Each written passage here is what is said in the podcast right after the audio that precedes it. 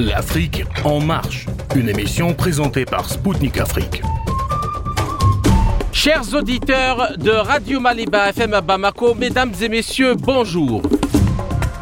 Je m'appelle Kamal Louadj, je suis journaliste correspondant à Radio Spoutnik Afrique et animateur de l'émission L'Afrique en marche. Dans cette nouvelle édition de l'Afrique en marche, nous allons analyser avec le professeur Omar Aktouf la récente faillite bancaire aux États-Unis et ses risques de contagion systémique sur toute la finance et l'économie mondiale. A tout de suite sur les ondes de Maliba FM à Bamako.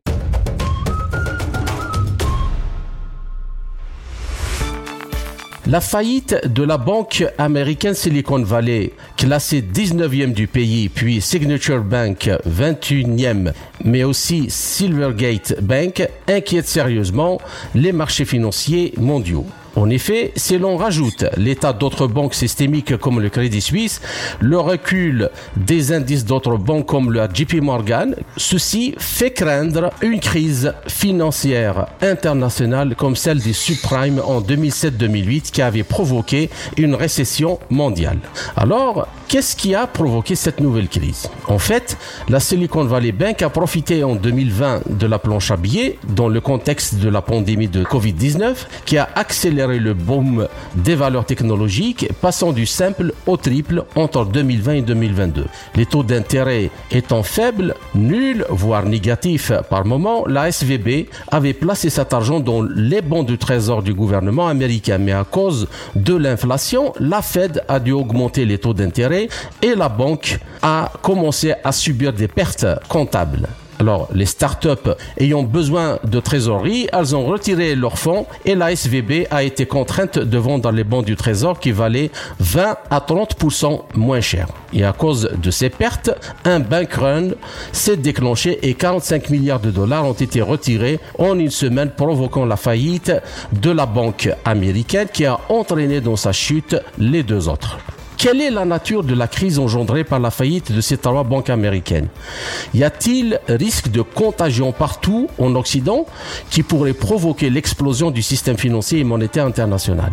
Alors, tous les développements sur toutes ces questions fondamentales dans quelques instants avec mon invité, le professeur Omar Aktouf, professeur titulaire à HEC Montréal et membre du conseil scientifique d'attaque au Québec.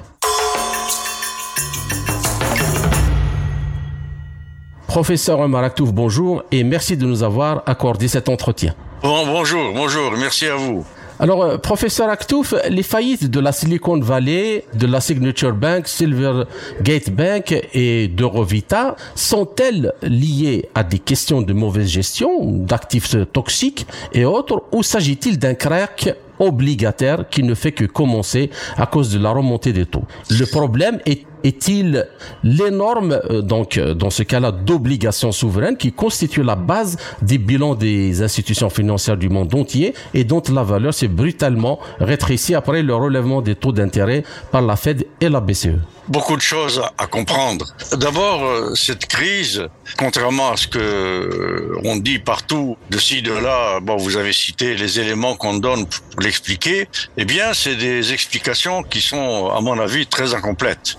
Parce que nous sommes dans un monde aujourd'hui où il y a une forme de systémisme dans le fonctionnement de l'économie qui influence l'économie en dehors même de l'économie elle-même et encore plus en dehors de la finance. Alors il faut comprendre que Aujourd'hui, l'économie est devenue essentiellement financière. L'économie réelle ne grossit pratiquement plus. La croissance par l'économie réelle ne se fait plus qu'en Chine, en Russie, Brésil, en Inde, bon, des pays comme ça, le BRICS notamment, disons. Mais dans l'Occident, c'est fini la, croissance industrielle sur des bases de, de capacités industrielles installées, il y en a, il y en a pratiquement plus. Comme l'a dit Arnaud Montebourg, il a dit comment la France a perdu Arcelor, elle a perdu Thompson, elle a perdu, etc. Enfin, C'était lors, de... lors de son audition par la commission d'enquête euh, parlementaire. Exactement, devant la commission parlementaire. Bon, par ailleurs, il y a la sénatrice Warren, démocrate des États-Unis, qui a posé des questions à Jérôme Powell, le, patron de la Fed, pour lui dire, écoutez, est-ce que vous allez encore faire les mêmes jeux que d'habitude, c'est-à-dire jouer sur la, monnaie? On va voir tout à l'heure ce que c'est que les jouer sur la monnaie, les politiques monétaristes et, leurs limites. Mais la sénatrice Warren, Elizabeth Warren, à mon avis, euh, extrêmement raison d'interpeller euh, Jérôme Powell, le directeur de la Fed, en lui disant, écoutez, votre réaction automatique, dès qu'il y a inflation, vous cherchez pas d'où ça vient exactement, etc.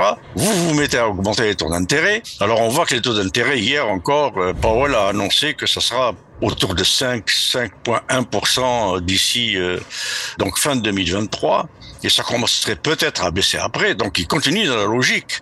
Il vient d'augmenter de 0,25 points euh, encore hier. Et donc Elisabeth Warren lui pose des questions que je lui aurais posées moi.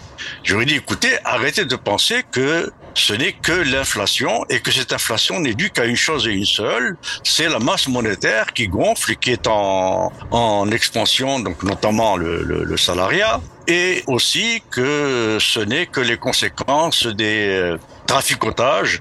On sait que euh, le Crédit Suisse avait des problèmes depuis 3-4 ans déjà. Hein. Le Crédit Suisse, il, voilà, il pèse quelque chose comme 400 milliards de dollars. Et euh, bon, UBS, c'est quand même 4000 milliards, si, si j'ai bonne mémoire aussi, c'est quand même beaucoup. Mhm. Et il y avait des problèmes de gouvernance, des problèmes de corruption, de la même chose que Silicon Valley, la même chose que bon.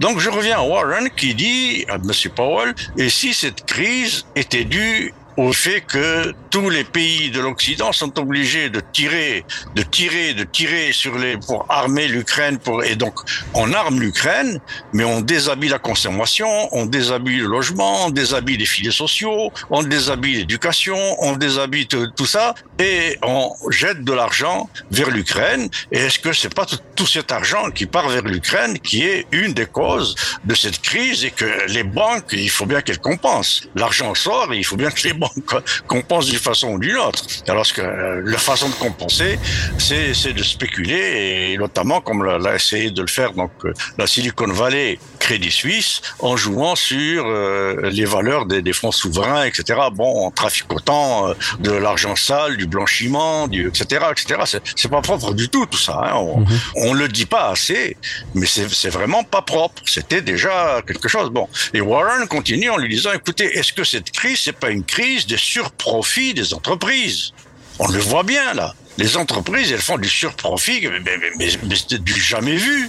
Alors, il faudrait peut-être, au lieu d'augmenter les taux d'intérêt et d'impacter, de, de, punir toujours les mêmes, c'est-à-dire ceux qui ont les moins de revenus, ceux qui souffrent directement des effets des, euh, du haut du, de, de, la hausse du, du coût de l'argent, ben pourquoi ne pas punir ces entreprises qui font des profits comme de l'eau pendant que le monde est en train de, de s'écrouler? Alors, elle ajoute aussi quelque chose qui rejoint d'ailleurs les derniers rapports de, de l'ONU et, et, du euh, groupe sur euh, l'observation du climat, lesquels disent combien d'années. D'abord, ils disent qu'on est dans une euh, crise aujourd'hui de détresse hydrique pour plus de 10% de la population mondiale. Alors, plus de 10% de la population mondiale qui est en détresse hydrique, c'est de l'argent, ça. Et comment, comment on va faire Comment font tous ces pays Alors tous ces pays qui tout d'un coup, au lieu d'aller chercher l'eau dans le puits, dans le robinet, machin, ils sont obligés de l'importer avec des camions citernes de d'autres pays, de très loin, de, de montagnes, de je ne sais quoi. C'est de l'argent qui sort tout ça. C'est des dépenses, c'est des banques qui doivent sortir de l'argent, c'est des donc des, pertes d'actifs, des pertes de, de dans la valeur des dépôts, des, tout ça, donc, Warren pose toutes ces questions. Et cette inflation, est-ce qu'elle n'est pas due, autre question que Warren pose à Powell, est-ce qu'elle n'est pas due au fait que les entreprises en profitent pour augmenter les prix de façon comme ça? Comme ils veulent. Alors il y a des prix qui ont augmenté de 20%, 30%, 40%, 12%, 15% un peu partout dans le monde. Et je dis, bon, est-ce que le problème n'est pas là, plutôt que toujours dans l'assèchement de la masse monétaire qui circule? Alors est-ce qu'il ne faudrait pas taxer ces surprofits, ces entreprises, ce qu'ont d'ailleurs commencé à faire des pays comme la Belgique qui est passé à près de 40%, la Pologne 60%, la Tchéquie 90%. La Tchéquie taxe les surprofits de 90%. Bon, l'Irlande, euh, l'Angleterre, la France, etc. se sont passés. Euh, le nouveau Premier ministre anglais est passé de 25 à 35%, mais ils n'ont pas dépassé les 30-35%. Ce qui, ce qui est énormément insuffisant. Il faudrait taxer tous ces surprofits d'au moins 50-60%, minimum, minimum, minimum. Alors, Madame Warren dit, voilà pourquoi ce serait pas ça la solution. Aller chercher l'argent là où il est, sans compter les, les sursalaires, les hypersalaires des patrons et des PDG. Alors, on sait que les patrons de Silicon Valley, un mois, deux semaines avant la fermeture, ils ont touché leur bonus de qui se chiffre en millions de dollars. Ils ont touché leurs primes, ils ont touché leur salaire et ils ont vendu leur stock option. Le patron de Silicon Valley Bank a vendu, donc il a annoncé la vente un, mois avant. initié, ça normalement c'est puni par la loi. Non, parce qu'il l'a fait un mois avant. Il a respecté la loi. Hmm. Il a annoncé un mois avant, c'est l'annonce. un mois avant, il faut annoncer euh, que vous allez liquider ou mettre en vente vos, vos stock options. Donc il l'a fait. Il, il, a respecté la lettre de la loi. Mais on peut pas dire qu'un mois avant que sa banque ne ferme, on peut pas dire que le PDG de Silicon Valley ne savait rien. Absolument. C'est pas possible. bon, donc on a affaire à du banditisme ce n'est plus de la logique économique, de la logique monétaire, de la logique financière, de la logique d'équilibre euh, entre actifs, comptes, dépôts, épargne, taux à court terme, taux à long terme, obligations à long terme, obligations à court terme. On n'est plus dans cette logique-là. On est dans une logique de vrai banditisme. Les entreprises et les banques aujourd'hui agissent en institution de banditisme, c'est-à-dire qu'elles haussent les prix comme elles veulent. Vous savez, les salaires à l'échelle mondiale, en moyenne, depuis le Covid, ils n'ont même pas augmenté au niveau de l'inflation, même pas rattrapé l'inflation, alors que les revenus des entreprises ont été multipliés par deux, les banques comprises, multipliés par deux en moyenne partout. Alors, si ça, c'est pas dit. Alors, voilà les problèmes auxquels il faut s'attaquer. L'autre chose euh, dont je voudrais parler aussi, donc pour changer, il faut changer de raisonnement. Parce que si on continue à raisonner en termes juste de d'équilibre et de compensation, de perte d'actifs, de ceci, de fonds souverains, de ceci, cela, etc., et de hausse d'intérêt et de croissance, on est fichu. Il faut plus penser en termes de croissance. il n'est pas question de renflouer les banques pour euh, chercher de la croissance. De la croissance de quoi? On va faire croître encore de la monnaie bidon. Mhm. Et cette monnaie bidon, c'est cette monnaie qui nous a mis dans cette crise-là. Et c'est la continuation depuis la crise de 2008. Hein, il faut pas croire, ça s'est pas arrêté. Il faut savoir aussi que la guerre d'Ukraine, par exemple, se préparait depuis 2008. Ça, c'est pas un secret. Mhm. Elle a commencé vraiment en 2014 mais c'était préparé parce que tout simplement les États-Unis en premier et l'Occident se sont rendus compte que la puissance industrielle leur échappait. Elle allait en Chine, en Inde, en Russie, tout ce qu'ils ont fait contre la Russie. Regardez, la Russie compte pour 3% du PIB de l'Occident. Avec 3% du PIB de l'Occident, regardez comment la Russie est solide. Elle est quand même solide. Mhm. Le rouble, l'économie, tout ça, c'est pas, c'est pas la déroute qu'on attendait. Mais ça, c'est tout simplement parce que la Russie, comme la Chine, etc., au lieu d'avoir un PIB, un PNB, un PNB qui est compté en spéculation et en salaire euh, indécent, mirifique, colossaux, himalayesque des patrons, etc., c'est comme ça qu'est compté le PIB. Euh, c'est, si, en fait, euh, je sais pas, je vais juste rebondir un peu sur ce que vous venez de dire. Euh, c'est-à-dire que lorsqu'on regarde l'endettement mondial global, il se chiffre à presque à un million de milliards de dollars, mais quand euh, on regarde la production industrielle et agricole, qui normalement est censée payer la dette, c'est-à-dire, euh, à mon sens, il faut pas sortir d'une grande école d'économie pour comprendre que le système est mort. La dette ne sera jamais remboursée. Mais bien sûr. Mais, bien sûr, mais revenons quand même, euh, justement, je voulais vous poser la question sur le risque de la contagion. Parce que de la contagion, parce qu'il y a ici l'épargne des pauvres gens, des petites gens, l'épargne des petites entreprises qui font travailler les gens et, qui est quand même euh, menacée. Et, euh, ces déclarations, euh, ne vous inquiétez pas, Madame la Marquise, tout va bien, c'est-à-dire n'éclaircissent pas le, le, jeu. Alors, Le problème, c'est que depuis la, la crise des subprimes en 2008, la Fed et la BCE ont ouvert le robinet de l'argent à des intérêts faibles, nuls, voire négatifs par moment. Ainsi, les obligations, les critères de BAL 1, 2, ont obligé les banques à avoir beaucoup d'obligations d'État parce qu'elles sont jugées fluides et, et sûres. Et c'est justement, c'est les valeurs de ces obligations actuellement qui sont en train de chuter. Et alors que ces obligations d'État font le bilan de toutes les banques euh, dans le monde. Alors, si on conjugue l'effondrement de la production, de l'économie réelle à ce risque de chute, comment voyez-vous la chose? Ah ben, Je ne la vois que d'une façon, et une seule. Et ça fait des années que je le répète. C'est changer de paradigme économique. Le paradigme économique néoclassique, néolibéral, il est fini depuis des années. À partir du moment où il est devenu financier, qui dépasse l'économie, et à partir du moment où l'économie n'est devenue que production de monnaie par la monnaie, par la finance, etc. Bon, on sait que tout ce qui se passe aujourd'hui, c'est tout simplement le fait que les États-Unis et l'Occident se sont rendus compte que réellement la puissance économique, technologique, scientifique leur échappait. Alors si, si vous n'avez plus les puissances de, de, de capacité industrielle installées, de production de capacité industrielle installée, etc., avec des, des salaires et, et, des salaires y compris de patrons, tout ça raisonnable, comme on a dans les pays du BRICS, bon, notamment l'Inde, la Chine, euh, la Russie, eh bien vous avez des économies qui ne fonctionnent plus que par la planche à, à billets et le casino de la bourse. Bon, alors ceci fait que les petits épargnants, évidemment, ben, ils, ils sont pas épargnés. Et puis tous ces ces discours de tout va bien, Madame la Marquise, c'est connu, c'est depuis toujours. La crise de 1929, la veille la veille au soir, la crise a commencé le lendemain vers 10 heures du matin, le jeudi 24, 24 euh, octobre euh, 2029. Eh bien, la veille, l'après-midi, en fin d'après-midi, les économistes, etc., les politiciens, les gouverneurs des États-Unis, tout ça, tout le monde disait tout va bien, tout va très bien, il n'y a aucun problème, la bourse et tout. Et le lendemain, les gens se, se jetaient du 20e étage des, des gratte-ciel parce que c'est la ruine, la alors bien sûr qu'ils font ça. Alors ils font ça pour calmer le jeu.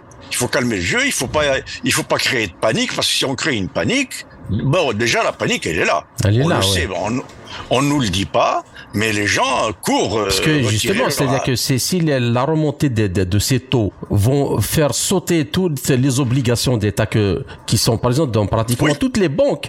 Et Bien sûr. donc, euh, on peut Oui, pas dire que là, il y aura pas de contagion. C'est c'est vraiment se moquer du monde. Bien sûr, mais les obligations, euh, c'est le cheval de bataille de toutes les banques, de la plus petite à la, à la plus, à la plus énorme.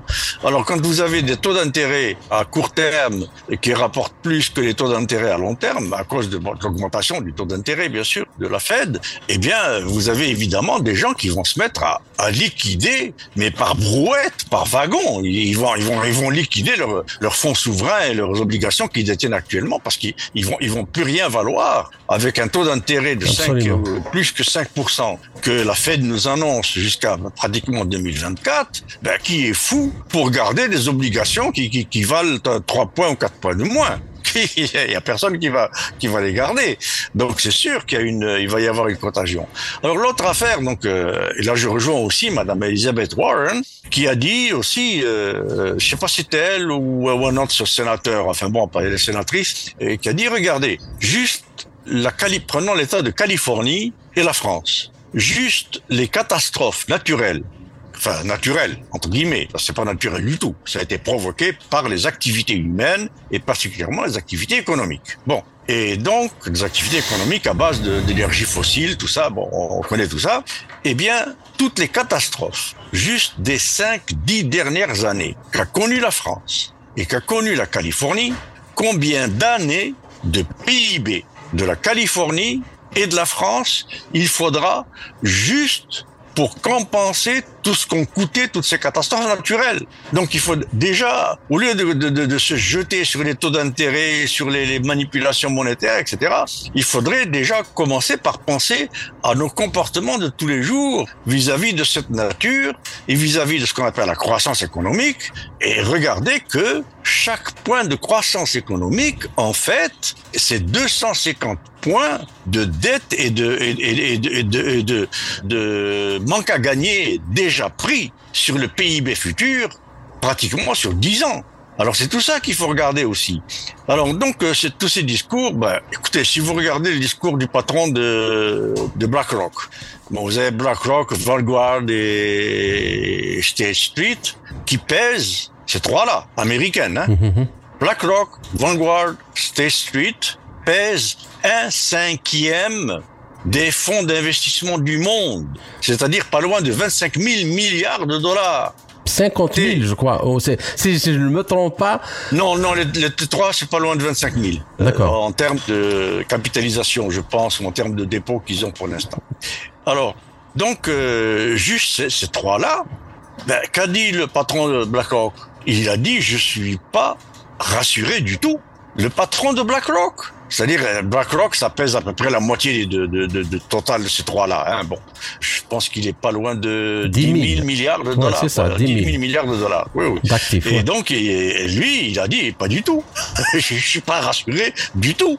Et il a même rajouté hier, je pense, avant-hier, ceux qui pensent que c'est fini, ben c'est pas fini du tout. Et moi, je pense qu'il a raison. Comme d'ailleurs Joseph Stiglitz, enfin, je suis pas très d'accord avec Joseph Stiglitz quand il dit que la Fed a, a commencé à prendre les bonnes mesures, et, euh, notamment parce que c'est que Justement, pas- je voulais vous poser cette question euh, sur le- le- le- les bonnes mesures de, de la Fed. Donc, euh, il, il est évident que les principaux responsables de cette crise, donc euh, comme vous voulez de le développer, c'est bon, l'ultra-financiarisation, mais aussi euh, c'est ce que les banques centrales ont fait depuis 2008, avec les taux zéro, peut-être euh, de temps en temps même négatifs, et donc sans prévoir l'inflation qui ne devait pas manquer d'arriver, puisque euh, elles ont relevé le taux rapidement, prenant à contre-pied toute la finance.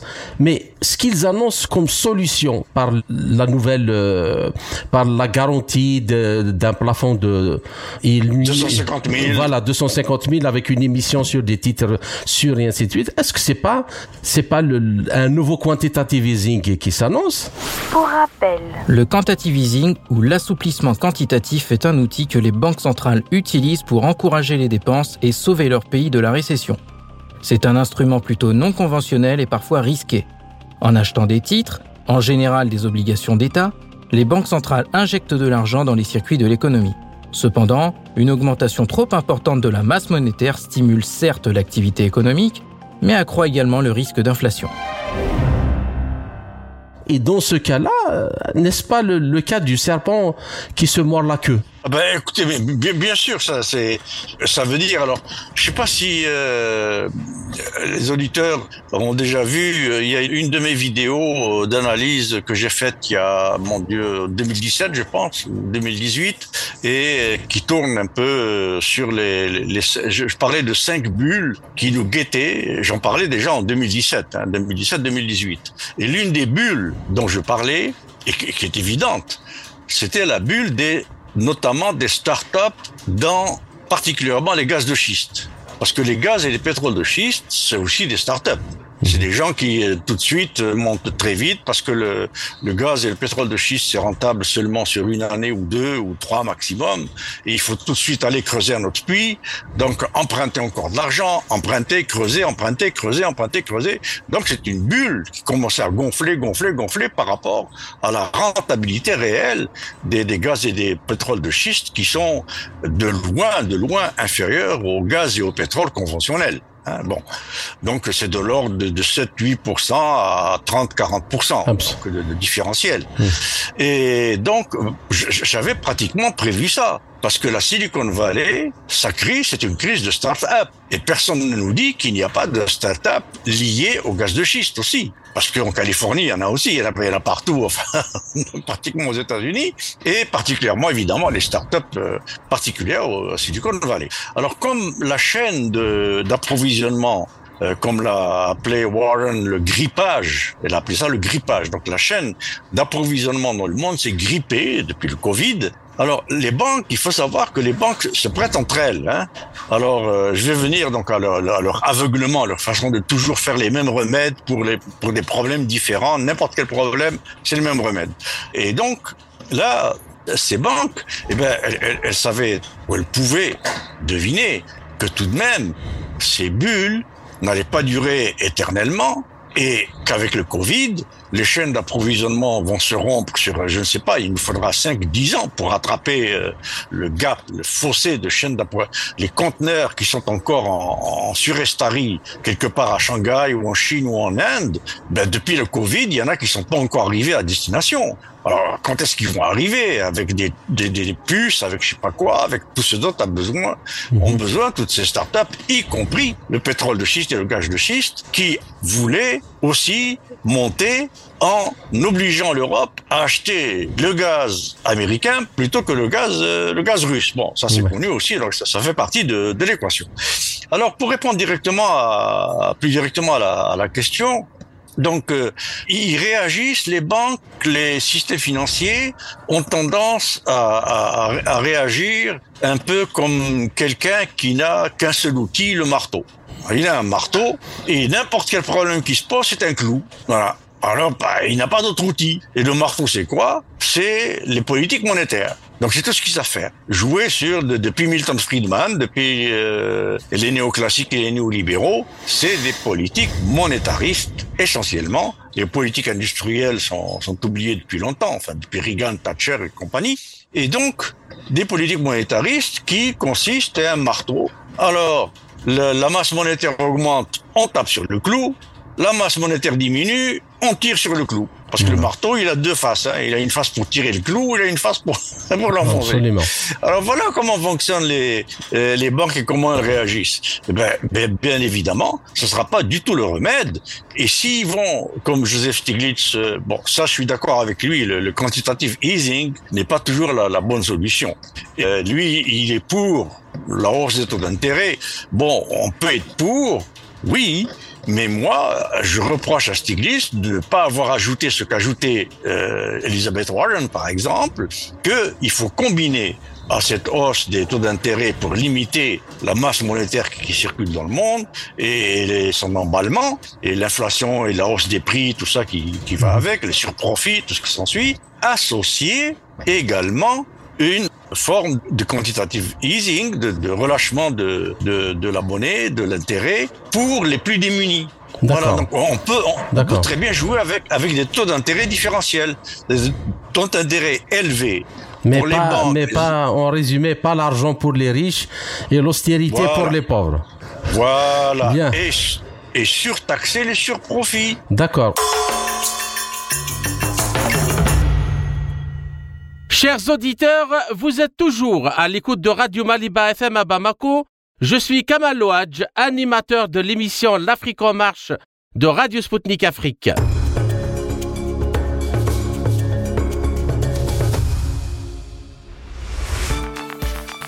Je rappelle que mon invité est aujourd'hui le professeur Omar Aktouf, professeur titulaire à HEC Montréal et membre du conseil scientifique d'attaque au Québec. L'ex-président des États-Unis Donald Trump a réagi à la faillite de la Silicon Valley Bank, Signature Bank et Silvergate Bank en déclarant que, compte tenu de ce qui arrive à notre économie dans le contexte de la proposition d'augmentation des taux d'intérêt, la plus importante et la plus stupide de l'histoire des États-Unis, Joe Biden devient le Herbert Hoover des temps modernes. Pour rappel, Herbert Hoover a été le 31e président des États-Unis de 1929 à 1933.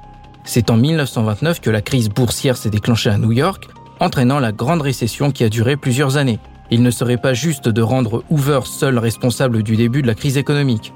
Les conditions préalables étaient déjà présentes avant qu'il n'arrive au pouvoir. Mais il faut reconnaître que les mesures prises par le gouvernement Hoover pour tenter de sortir de la Grande Dépression ont été remarquablement inefficaces et n'ont pas contribué à renforcer l'économie. Donc nous aurons une grande dépression beaucoup plus grande et plus puissante que celle qui a commencé en 1929. La preuve en est que les banques commencent déjà à s'effondrer. Donc ma question, êtes-vous d'accord avec ce constat? Le monde va-t-il connaître une nouvelle crise capable d'ébranler l'ensemble du système financier et monétaire international? Donald Trump, ben, pour une fois, je suis d'accord avec, avec lui. Il a parfaitement raison. Augmenter les taux d'intérêt de cette façon-là et ne pas du tout regarder du côté des surprofits, euh, des, salaires indécents des PDG, des machins, des vols, des détournements dans les banques, les casinos, et comme j'ai déjà dit, aussi bien la, euh, la Silicon Valley que le Crédit Suisse et tout étaient déjà dans, l'eau chaude depuis des, depuis 3, 4, 5 ans, euh, avec pratiquement des, des, des, comportements de, de, banditisme euh, bancaire, quoi, de malversation, de détournement, d'argent sale, de, etc., de jeux sur les euh, sur les entre les dépôts et les euh, et les investissements, etc. Bon, passons. Mais donc oui, là pour une fois, on peut être d'accord avec Trump. Oui, ça, la, la, récession nous arrive, ça, ça c'est clair. Alors la, mais, récession. Mais je pourquoi? pense aussi justement... que, que, que ce qu'il veut sous-entendre, parce que cette récession, elle s'accompagne accompagne avec des investissements qui ne cessent d'augmenter dans l'armement, dans l'armée et tout. Donc, il sous-entend, oui. entre guillemets, qu'il pourrait y avoir une guerre mondiale. Ben, il a peut-être pas tellement tort que ça, parce que malheureusement, si le capitalisme financier, alors je vais essayer d'expliquer comment fonctionne le capitalisme financier tout à l'heure, si on a le temps, pour que les gens comprennent bien toute la, toute la problématique. Bien, le, le, le, le capitalisme financier, aujourd'hui, il est aux abois. Euh, on le voit bien, c'est pour ça que j'ai dit tout à l'heure, les États-Unis, l'Occident, tout ça, on voit bien qu'ils ne sont plus des puissances économiques, des puissances industrielles, des puissances scientifiques, des puissances technologiques, c'est fini. Bon. Et donc, là, qu'est-ce qu'il leur reste? La puissance financière, le dollar, évidemment.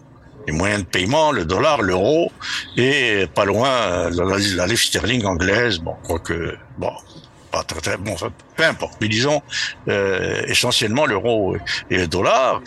Et donc ils veulent jouer avec ce, ce, ce, le fait que dans le monde il y a de telles réserves d'euros et, et, de dollars, puisque c'est les moyens de paiement euh, obligatoire pour pratiquement aussi bien de paiement euh, du pétrole, etc., que, que de toutes les importations, tout ce qui fait le terme de l'échange entre les pays du centre et les pays de la périphérie, et euh, aussi tout ce qui fait les, réserves mondiales.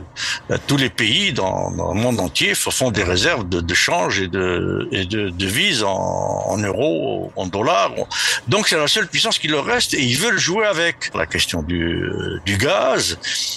Ensuite, faire marcher la planche à billets et la croissance, entre guillemets, de l'Occident par les armes, vous en rendez compte, les, les, centaines de milliers de dollars, de milliards, pardon, de dollars qui ont été déjà mis dans la guerre d'Ukraine par l'Occident. Ils en sont à un tel point où ils n'ont plus de, de, de, quoi financer pratiquement leur, leur, leur propre. Ça sans euh, compter déjà les augmentations de leur budget militaire. Les États-Unis allaient à 850 milliards de dollars. Oui, oui, oui, oui, oui, oui, oui, oui, 850, c'est du jamais vu. Si on compare à celui de la Russie, la Russie c'est un pygmée. Et la, la Chine, bon, euh, peut-être un petit peu plus, mais c'est pas. 300 milliards. La Chine c'est 300 milliards. Voilà, 300 milliards et. Euh, la Russie à peu près c'est 65. 55, 60 65. 65. Dans les alentours voilà, de 65. J'étais aux alentours de 55, moi je pensais. Bon, enfin, bon, ben, on est loin, hein. Bon, donc oui, bien sûr, oui, oui, oui. Donc ils veulent alors là-dedans et, et, donc par les armes et par l'arme euh, de, de, du moyen de paiement, parce qu'il faut savoir que la monnaie a trois euh, visages ou, ou, trois rôles, si vous voulez, enfin parmi plusieurs. Bon, j'abrège, je, je, je, je, simplifie. Le premier, c'est d'être une unité de compte. Le deuxième, c'est d'être une unité de, paiement. Et le troisième, c'est d'être une unité de réserve. Or, l'euro, le dollar, la livre sterling et les monnaies comme ça, sont de fait, depuis la fin de la Deuxième Guerre mondiale, particulièrement le dollar, maintenant l'euro qui, qui, qui, qui s'arrime, sont de fait les moyens, les unités de paiement. Or nous, les pays du tiers-monde, les pays, etc., y compris la Russie, y compris la Chine, y compris, c'est pour ça que le BRICS veut faire un nouveau euh, système monétaire international, n'ont que des monnaies qui sont essentiellement des unités de compte.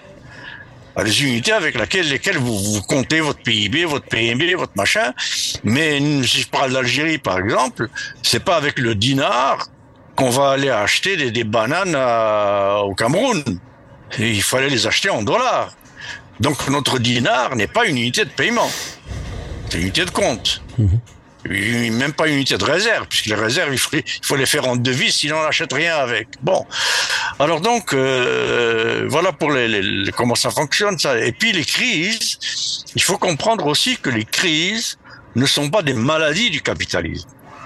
Les crises sont inhérentes au fonctionnement même, à la nature même du capitalisme.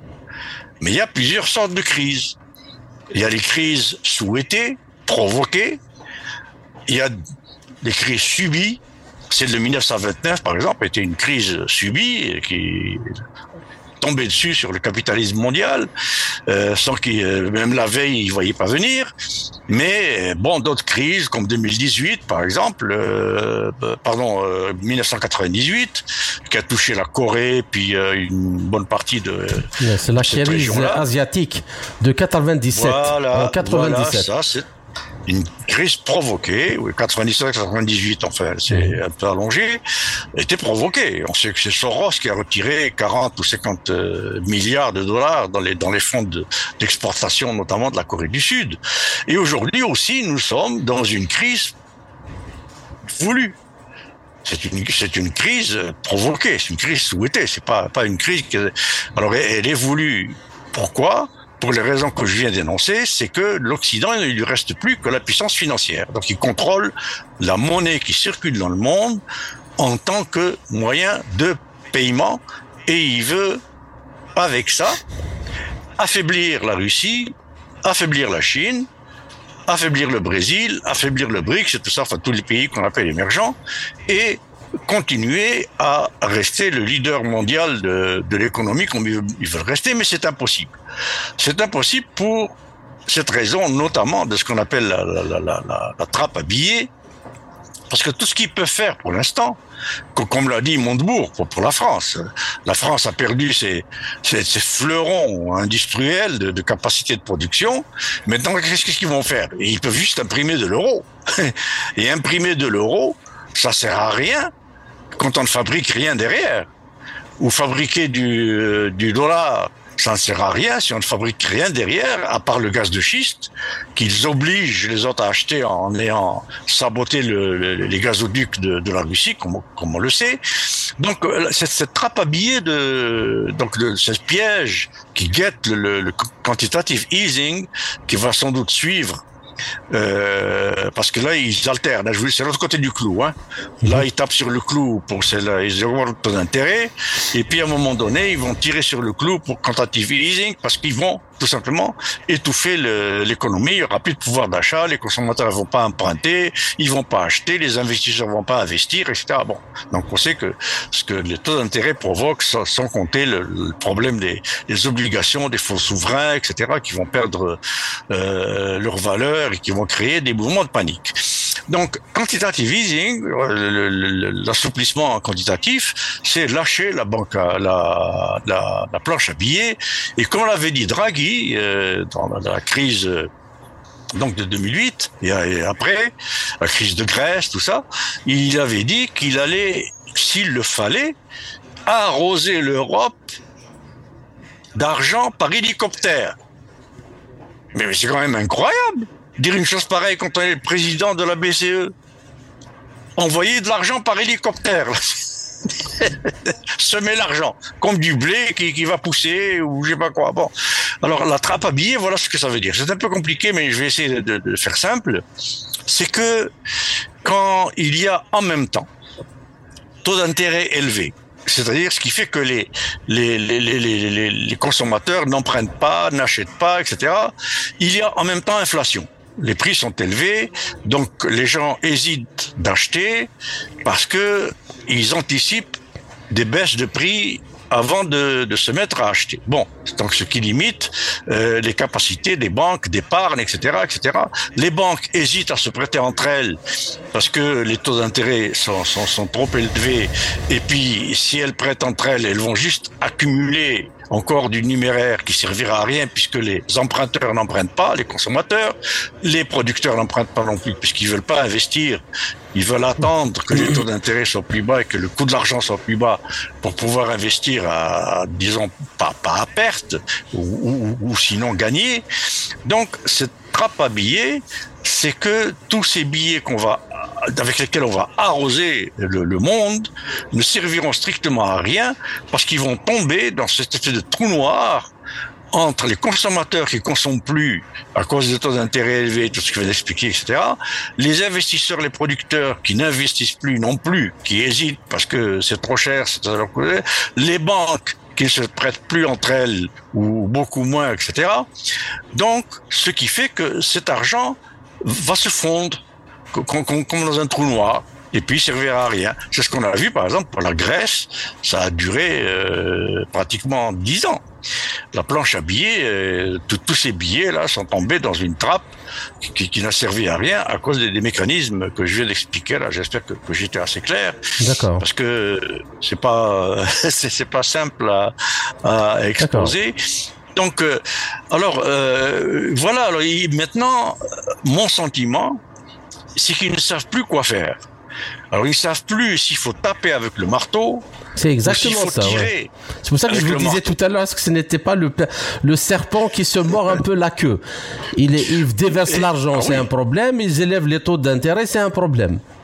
Exactement. Et ça, c'est la logique du capital. Alors c'est ça que je voulais expliquer aussi. Il faut comprendre comment fonctionne le capital. Le capital, il a un pivot essentiel pratiquement euh, fondamental, c'est le pivot de l'offre de crédit. Sans offre de crédit, le capital ne fonctionne pas. C'est ça la base du capital. Donc, il y a de l'offre de crédit. Qui est-ce qui offre les crédits C'est les banques, c'est les banques centrales, c'est je sais pas quoi, c'est les, bourses, les, fonds d'investissement, tout ce que vous voudrez. Et donc, il faut une offre de crédit qui alimente la chaîne emprunt, intérêt, consommation et intérêt qui revient aux banques. C'est ce cercle qui alimente le fonctionnement du capitalisme. Donc, offre de crédit, intérêt, consommation, consommation, intérêt, consommation, production, production, emprunt, emprunt, intérêt, etc., etc. Alors quand ce, ce, ce, cette espèce de cercle se grippe, c'est ce qui se passe aujourd'hui. Alors aujourd'hui, il est grippé par euh, notamment la, la, rupture de la chaîne des approvisionnements. Mhm. Alors, rupture des chaînes d'approvisionnement, c'est des sommes énormes d'offres de crédit qui ne sortent pas, qui, qui sont bloquées, donc qui servent à rien, qui rapportent pas. Bon, alors Ajoutez à ça le fait que cette rupture de, chaîne d'approvisionnement à travers le monde, depuis le Covid, comme, comme, tout le monde le sait, a aussi d'autres répercussions, notamment le fait que les produits se raréfient, deviennent plus chers, donc inflation, donc pertes euh, au niveau des entreprises. Donc au niveau des entreprises, euh, euh, fermeture ou faillite ou licenciement, etc., etc. Mais le premier maillon euh, le plus faible qui, qui va céder là-dedans, c'est la banque. Comme on l'a vu euh, au, par exemple avec la banque de Silicon Valley, c'est pas les entreprises. Bon, il y a des entreprises qui ont fait faillite, etc.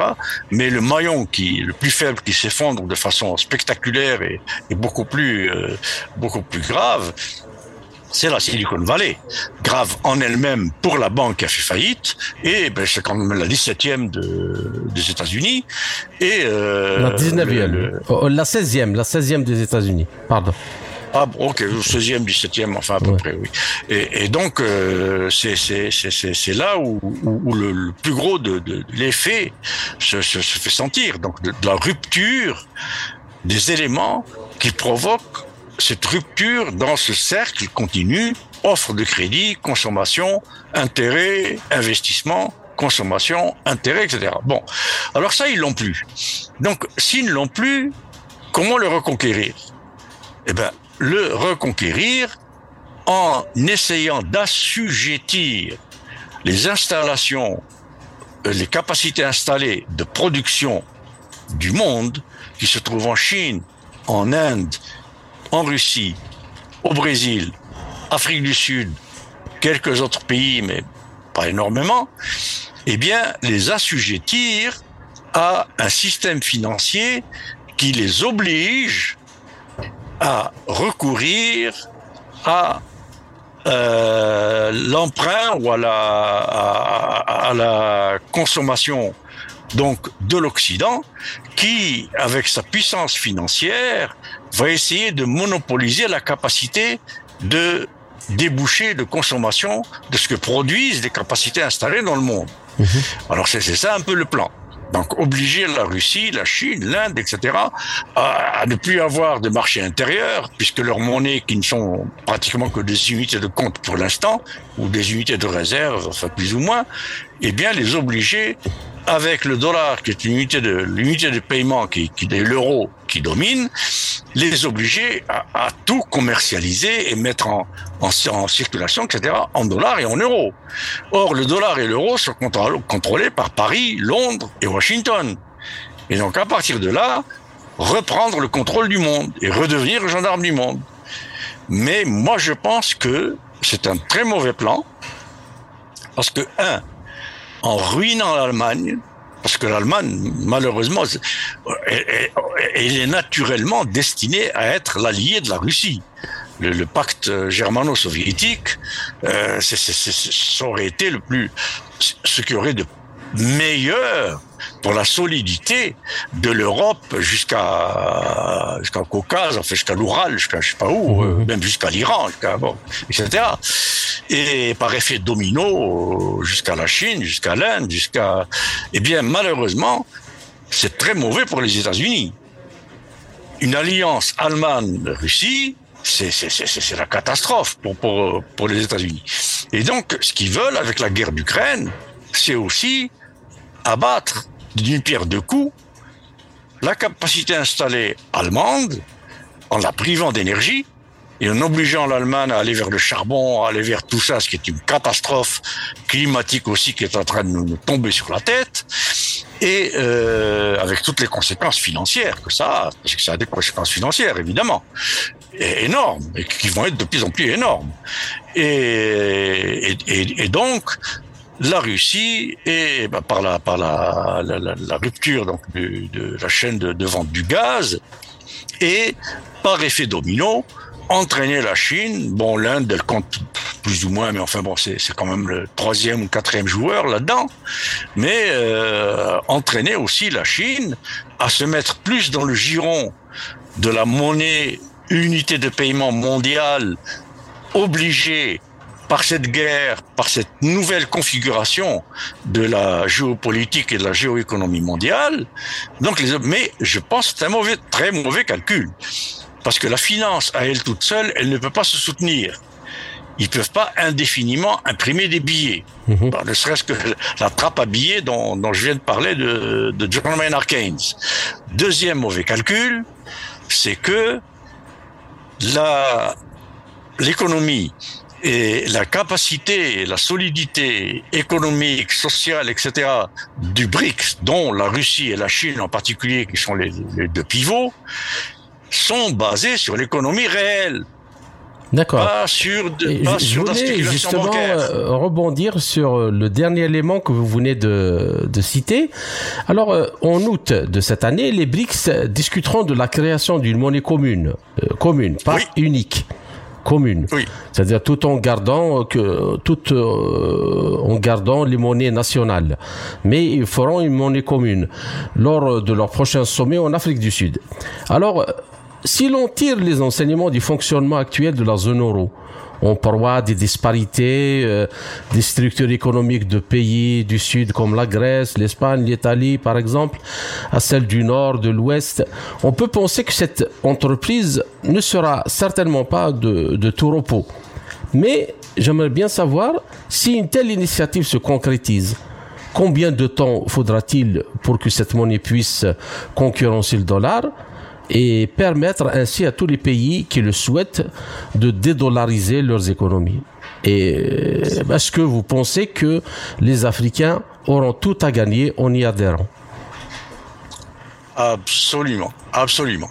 D'ailleurs, déjà, bon, euh, cette réunion du BRICS qui est annoncée en août, mais il faut pas oublier qu'il y a aussi euh, ce qu'on appelle euh, l'OCS, l'Organisation de coopération de Shanghai, mhm. dans laquelle il y a l'Afghanistan, le, le, je sais pas, le Tadjikistan, le, le, le, l'Iran, le Kyrgyzstan, le Pakistan, enfin tous ces pays en ce temps, mhm. pratiquement tous. dans le sud, il y a le Moyen-Orient, tout le Moyen-Orient l'Arabie Saoudite, les Émirats, tout ça, tout le Moyen-Orient pratiquement, à part le Yémen, je pense, euh, et encore je suis pas sûr, et, et 20 autres pays qui sont en train de frapper à la porte du BRICS. Mhm. Et donc, ça veut dire qu'on aura, euh, si on fait un compte très rapide, entre 30 et 40 pays euh, qui, qui, vont s'unir là au mois d'août et qui vont commencer à penser une monnaie. Et c'est 30 à 40 pays. Bon, les pays africains, malheureusement, à part l'Égypte et l'Algérie et l'Afrique du Sud, euh, le Nigeria aussi, peut-être. Le Nigeria, oui, le Nigeria, effectivement, mais euh, c'est pas la foule, quoi. Bon, mais bon, mais ils ont intérêt. Ils ont l'Afrique a vraiment intérêt à essayer de d'y aller. Mais mais c'est pas facile d'y aller juste comme ça. Il, faut y aller en ayant un minimum d'intégration de ses propres économies. Un minimum, si je prends le cas d'Algérie par exemple, qui frappe à la porte du, du BRICS, ben, l'Algérie n'a pas le, centième de l'intégration industrielle du Brésil. Comment elle va, elle va rentrer dans le BRICS avec quel argument? Mhm en disant je viens dans le BRICS euh, en échangeant de de la chorba euh, contre des, peut-être pas de la chorba mais peut-être à quoi euh, les, les, énergies fossiles le gaz le pétrole et quelques matières premières oh, peut-être. oui mais c'est c'est pas durable. Déjà pour la consommation intérieure algérienne on est en train de se demander jusqu'à quand on va tenir alors, pour l'exportation, le gaz, oui. Le gaz, on a encore des réserves, on en a. Mais malheureusement, le gaz, on est concurrencé de partout. Bon, on n'est pas, on est loin d'avoir, euh, mais mais ça, ça suffit pas. Écoutez, une économie, ça ne se construit pas sur des matières de base et, uniquement des matières de base. Il faut, il faut d'autres, il faut un peu un minimum de transformation. Or, le Brésil fait des avions.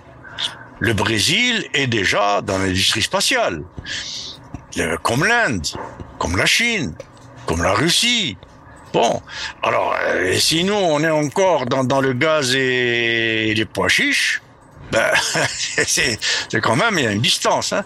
Mais euh, ce que je préconise personnellement, parce que je, travaille au Brésil euh, depuis quelques années, notamment quand il y avait Lula, mais quand Lula est parti, évidemment, je suis parti avec, avec Bolsonaro. il n'y a pas moyen de faire quoi que ce soit. Et donc, euh, en travaillant, je pense que je vais retravailler encore, euh, maintenant que Lula est revenu, sur des groupes euh, de, de, de promotion, notamment de, de, de, de réactivation des, euh, des unions euh, d'échange, de commerce, comme le, le Comessour, le, le, le, pacte le, etc., etc. Donc déjà ça, on a commencé à travailler là-dessus et on commençait à avoir quelque chose qui ressemble à ce que faisaient les pays non alignés. Alors ça, c'est ce que je conseille très fortement. Revenir à l'esprit d'un non-aligné. C'est-à-dire qu'on est arrivé, par exemple, bon, euh, du temps de Lula et du début du BRICS, eh bien, de voir le Venezuela donner du pétrole à Cuba et Cuba lui envoyer des médecins. Mhm. Le Venezuela donnait du pétrole à l'Argentine et l'Argentine lui envoyait de la viande. Le Brésil envoyait du bois ou des minerais ou ceci ou cela. Donc première étape, ce serait rentrer dans une espèce de système de d'échange clearing, donc d'échange par compensation. C'est exactement ce que développe actuellement euh, l'économiste Sergei Glaziev, qui est le conseiller de Vladimir Poutine euh, sur ces questions, Ah ben, voilà. de la monnaie eurasiatique, lui, il, il est droit dans ses bottes qu'il ne faut absolument pas refaire le- le- l'erreur de l'Union européenne, qui est une, une union financière, mais il faut commencer par développer les pays, euh, l'économie euh, réelle euh, des, pays eurasiatiques, euh, créer des moyens d'échange de biens réels, Exactement. et la monnaie viendra euh, comme une dernière étape. Exactement. Alors, si- alors, les pays les moins nantis en capacité d'installation de, de production peuvent envoyer des produits de base que ne possèdent pas. Parmi ces pays-là, il y en a maintenant, il va y en avoir 30, 40, que ne possèdent pas ces pays-là en matière de base. Et ces pays-là enverraient, comme la Chine commence à le faire d'ailleurs, euh, et la Russie aussi, dans certains pays d'Afrique, à envoyer des moyens de formation de ce qu'on appelle un développement autocentré. C'est-à-dire un, un développement basé sur la formation des ressources intellectuelles, capacités, euh, intelligence, diplôme, ingénieur, etc., etc., africains, et puis petit à petit des produits avec intégration interafricaine et petit à petit inter et après on ira à une monnaie parce qu'une monnaie commune qui n'est pas installée, qui n'est pas appuyée sur une base de, de capacité installée de production homogène de l'ensemble des pays qui rentrent dans cette monnaie unique ou monnaie provisoirement unique ou, euh, ou monnaie commune ou panier commun de monnaie, enfin il y a plusieurs, euh, plusieurs, euh, plusieurs solutions, eh bien ça, ne tiendra pas. Ce sera une monnaie artificielle. C'est un peu ce qui est arrivé avec l'euro. Avec, avec l'euro, ils ont essayé, euh, avec euh, les maillons faibles, le ventre mou de l'Europe, euh, qui était l'Italie, l'Espagne, euh, le, Portugal no- notamment. Et euh, bon, je parle pas des pays de l'Est qui sont rentrés dans l'Europe après, ça c'est notre affaire. Mais ils ont essayé ce qu'on a appelé le plan euh, Da Vinci. Et le plan Da Vinci, c'était des, des milliers, ou des, des centaines en tout cas, de, de milliards, sinon des milliers de milliards d'euros prêtés à fonds perdus à l'Espagne, au Portugal, à l'Italie, etc., pour qu'ils développent leur, euh, leur université, le, le, ce qu'on a appelé le, le, le, le plan Ras- Erasmus. Erasmus, ouais. Le plan Erasmus est un plan universitaire commun à l'Europe et notamment pour aider euh, les, les- les pays, donc ce que j'appelle le ventre mou, à avoir une, une, une homogénéité euh, de connaissances et de c'est par là que ça commence. Si vous n'avez pas d'homogénéité de connaissances, donc d'ingénieurs, etc., de gens qui pensent, qui peuvent penser une industrie, une industrialisation de la production et surtout une production industrielle qui doit obligatoirement rentrer dans une logique économique qui rompe avec logique, la logique de la croissance sur les énergies la croissance à tout prix, etc. Donc il faut la repenser complètement. Sans ce genre de, cerveau et tout ça, ben ça c'est ça c'est la base.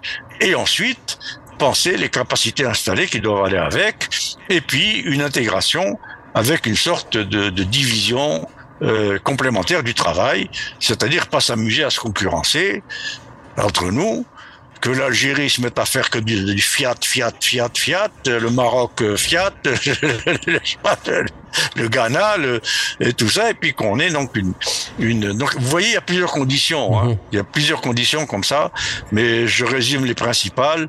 Un, d'abord échange clearing, esprit de non aligné pour remonter l'homogénéité. Deux, homogénéité de connaissances et de capacité de concevoir une, une, une autre forme d'industrie euh, moins polluante, moins destructrice et plus, plus productive, tout en étant euh, moins, moins coûteuse sur les autres plans, notamment de l'écologie, etc. Et puis, après, donc une homogénéité euh, de, de, qualité euh, et de durée, euh, rapport qualité de vie, durée des, des produits. Là, je reviens à, à, des classiques, contrairement à ce que pense l'orthodoxie économique. Et je, je, termine avec ça pour, pour ce raisonnement. Les secteurs compétitifs d'une économie donnée, ce ne sont pas les secteurs, comme on nous le répète, parce que c'est l'intérêt de l'Occident, c'est l'intérêt dominant, c'est l'intérêt du centre, comme le disait Samuel Amin. C'est pas l'intérêt des périphéries. Alors il n'arrêtait pas de nous dire que euh, le, le, libre-échange, c'est tout de suite ouvrir les frontières et que les secteurs compétitifs, surtout chez nous, pays du tiers-monde, pays en développement, c'est les secteurs dans lesquels les salaires sont les plus bas. C'est le contraire. Le secteur le plus compétitif d'un pays, c'est le secteur dans lequel les salaires sont les plus élevés. D'accord. Parce que ça veut dire que c'est un secteur à haute valeur ajoutée. D'accord. Alors donc voilà, c'est tout ce, bah. mécanisme de pensée économique qu'il faut changer. C'était le professeur Omar Aktouf, professeur titulaire à HEC Montréal et membre du Conseil scientifique d'attaque au Québec. Vous êtes toujours sur Radio Sputnik Afrique, partenaire de Radio Maliba FM à Bamako. Ainsi s'achève cette édition de notre émission L'Afrique en marche, proposée par Radio Sputnik Afrique en partenariat avec Radio Maliba FM à Bamako.